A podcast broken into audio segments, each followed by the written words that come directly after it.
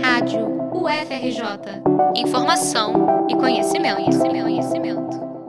Discussões atuais sobre o sistema monetário são abordadas no livro Bitcoin e Criptomoedas: A Utopia da Neutralidade e a Realidade Política do Dinheiro, recém-lançado pela editora UFRJ. A obra de Daniel Kozinski, doutor em Economia Política Internacional pelo Instituto de Economia da UFRJ, busca apresentar o tema de forma abrangente, com questões de interesse tanto para o público leigo quanto para o público especializado e acadêmico. Para isso, o especialista responde tópicos básicos como o que é o Bitcoin, o que ele faz no mundo, para que ele serve, até discussões mais densas, com diferentes teorias monetárias e abordagens sobre ciência política e relações internacionais. O interesse pelo tema se intensificou em 2017, quando Daniel realizava doutorado na República Tcheca, em Praga. Nesse cenário, observou a crescente relevância dos bitcoins e, motivado pelos amigos,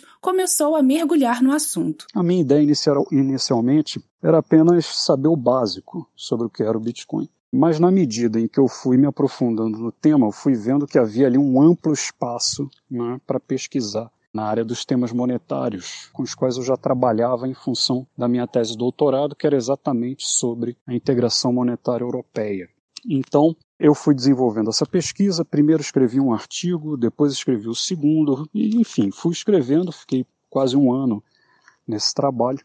E no final eu vi que tinha material suficiente para lançar um livro. A partir de um apanhado a respeito das origens intelectuais do Bitcoin, o autor propõe em seu livro debates a respeito do programa político dessa moeda, o posicionamento dos ideólogos, o que é o dinheiro, a politização do Bitcoin e das criptomoedas e sua representação tecnológica. O especialista destaca, no entanto, que a obra representa o passo inicial de seus estudos sobre o tema. Essa é uma pesquisa que segue em curso, claro, ela não foi interrompida no livro. O livro estabelece os fundamentos básicos dela, né, que é esclarecer, afinal, do que se tratam esses objetos, se eles realmente correspondem às reivindicações que foram feitas em nome deles, e a partir daí o que, que eles deixam de real para o mundo. O que, que é o mito, o que, que é a fantasia, o que, que corresponde às representações ideológicas que foram feitas em torno desses objetos e separá-las do que corresponde aos fatos.